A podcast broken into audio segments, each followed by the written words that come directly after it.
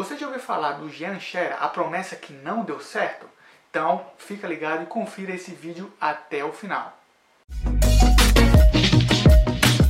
Olha, esse aqui é o Jean Xera, tem só 19 anos, grande promessa das categorias de base, já rodou bastante e agora tenta recomeçar. Uma promessa de 19 anos, pronto para dar a volta por cima. E já vi pessoal falando, ah, acabou a carreira dele. No começo eu ficava muito chateado quando lia, escutava essa, essas coisas. Hoje não, hoje eu olho isso e dou risada. Aldinho Gaúcho, Kaká, Robinho, quem é o melhor jogador brasileiro da atualidade? Bom, meu voto é para Jean Carlos, da Associação Desportiva Atlética do Paraná. Meu nome é Jean Carlos Scherer, tenho 9 anos, nasci em Vera, Mato Grosso, estou na quinta série. Meu ídolo no futebol é Ronaldinho Gaúcho, a coisa que eu mais gosto de fazer é jogar futebol. Aos 9, foi transferido para o Santos e apareceu no Globo Repórter. Os meninos do Brasil Jean, 10 anos, 10 mil reais de salário. Aqui no quarto do Jean, a gente encontra os objetos do jogador, cobiçado, valorizado.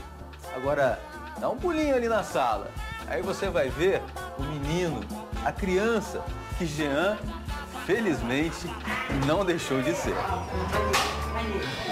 No Santos ficou seis anos.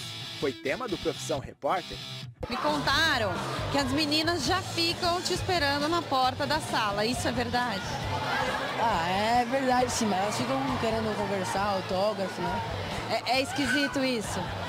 Ah, não é esquisito, mas, mas dá um pouco mais de vergonha ainda. Quantos meninos de 13 anos fazem uma sessão de fotos para uma revista?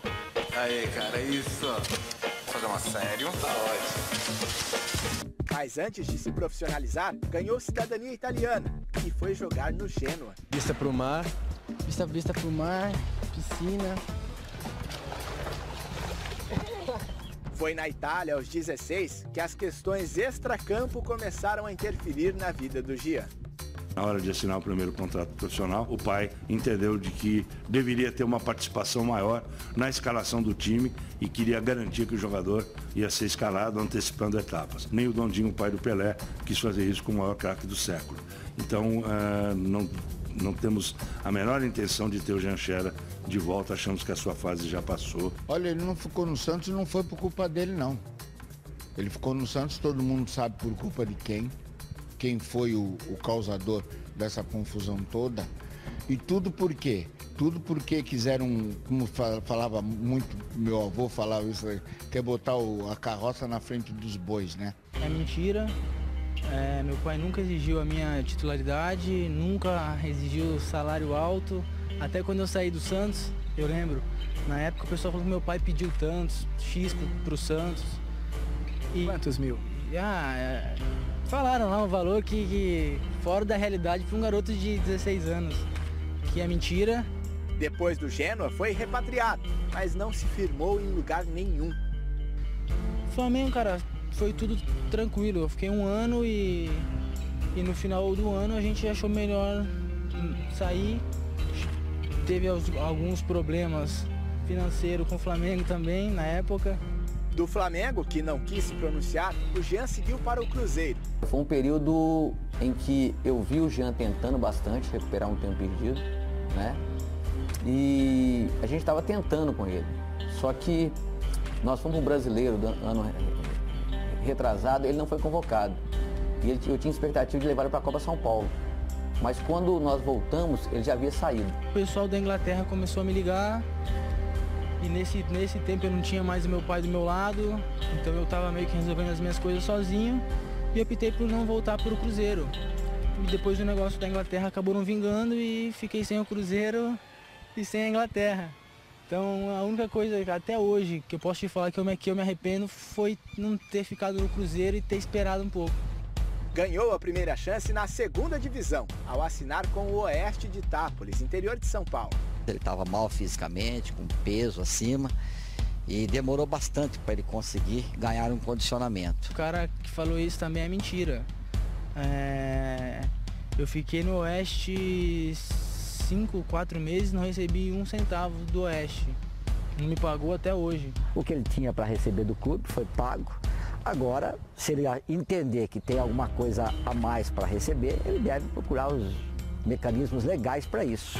Foi para a Grécia e só ficou sete meses. Agora, aos 19, está de volta e ganhou uma nova chance de provar que é mais do que uma promessa e que tem muito que dar para o futebol brasileiro. Isso tudo aqui, no Cuiabá. Tô perto de casa, tô perto do meu pai, da minha mãe, do meu irmão, tô no meu estado. E tive a certeza de que aqui seria o lugar. O lugar para mim recomeçar. Hoje eu penso em, em, fazer um grande ano aqui no Cuiabá. É, em conseguir o acesso para a Série B do, do, Campeonato Brasileiro. E depois, se, se, se o presidente quiser, eu continuo aqui ano que vem para jogar a Série B. Hoje é só isso que eu penso. Nenhum clube grande, seleção brasileira? Não, hoje não. Hoje essas coisas não estão mais na minha cabeça. Eu tô muito feliz aqui, cara. Como eu te falei antes, não tem dinheiro nenhum que, que, que, que pague certas coisas. O Jean Xera foi uma das grandes promessas no meio do futebol. Ele não foi a primeira e nem muito menos vai ser a última, tá? Então, diariamente isso está acontecendo no meio do futebol. Quem lembra do Lulinha, que era uma grande promessa e não deu certo, o Kerlo, que todo mundo falava dele, do drible da Foquinha e também não deu certo, é, o Alexandre Pato também, que muitos até falaram que ele ia ser o melhor do mundo, ele ia ser o futuro camisa nova da seleção e não vingou. Então, dessa entrevista, eu vou trazer dois aspectos muito importantes. O primeiro é relação ao pai. O Jean Xera, com 9 anos de idade, ele já ganhava 10 mil reais. Então teve uma história com 15, 16 anos, ele quis fazer um contrato de 60 mil com o Santos e o Santos não aceitou. Então, mas aí existe uma controvérsia. Ele fala que não e o Santos fala que sim. Então a gente na realidade não sabe. Mas na maioria dos casos, o pai ele não tem o conhecimento, ele não, ele não sabe administrar. Isso, o pai precisa ter humildade de, de entender essa parte e querer contribuir com o filho de outra maneira. Às vezes a gente, a gente sabe que o pai quer ajudar, que é o melhor para o filho, mas você, vai você está entrando numa área que você não tem conhecimento. Então, o pai, o familiar, é, é, quem quer que seja que seja próximo do jogador, precisa ter humildade de entender essa área. Se você não tem o conhecimento, passa para outro e observa. Se você quer ter o conhecimento, estuda, se prepara e passa a melhor informação para o teu filho e vai gerir a carreira dele da melhor maneira possível. Segundo ponto, é, que é um erro muito grande no futebol brasileiro. Na categoria de base, é, o, eu acredito que não seja até os treinadores, mas existe uma pressão extra-campo de diretores, de dirigentes, de trabalhar a criança para ganhar títulos. Então você tem que ser campeão, você tem que passar o ano ganhando, você tem que estar sempre é, é, é, vencendo as competições. No futebol brasileiro, a base não trabalha com o desenvolvimento do atleta, e sim com o resultado do atleta. Que esse resultado não precisa é, vir nessa fase. Essa fase de é, adolescência para já entrar na fase adulta é fase de desenvolvimento o atleta ele precisa ser desenvolvido. E se você tem um filho ou um conhecido que está nessa fase de 15 a 18, 19 anos, tome cuidado com essa esse tipo de treinamento, esse tipo de cobrança. Quem tem um filho ou um conhecido de 15 a 12 anos, mais cuidado ainda, porque é nesse período, nessa fase, que você pode construir um grande jogador ou construir uma grande promessa.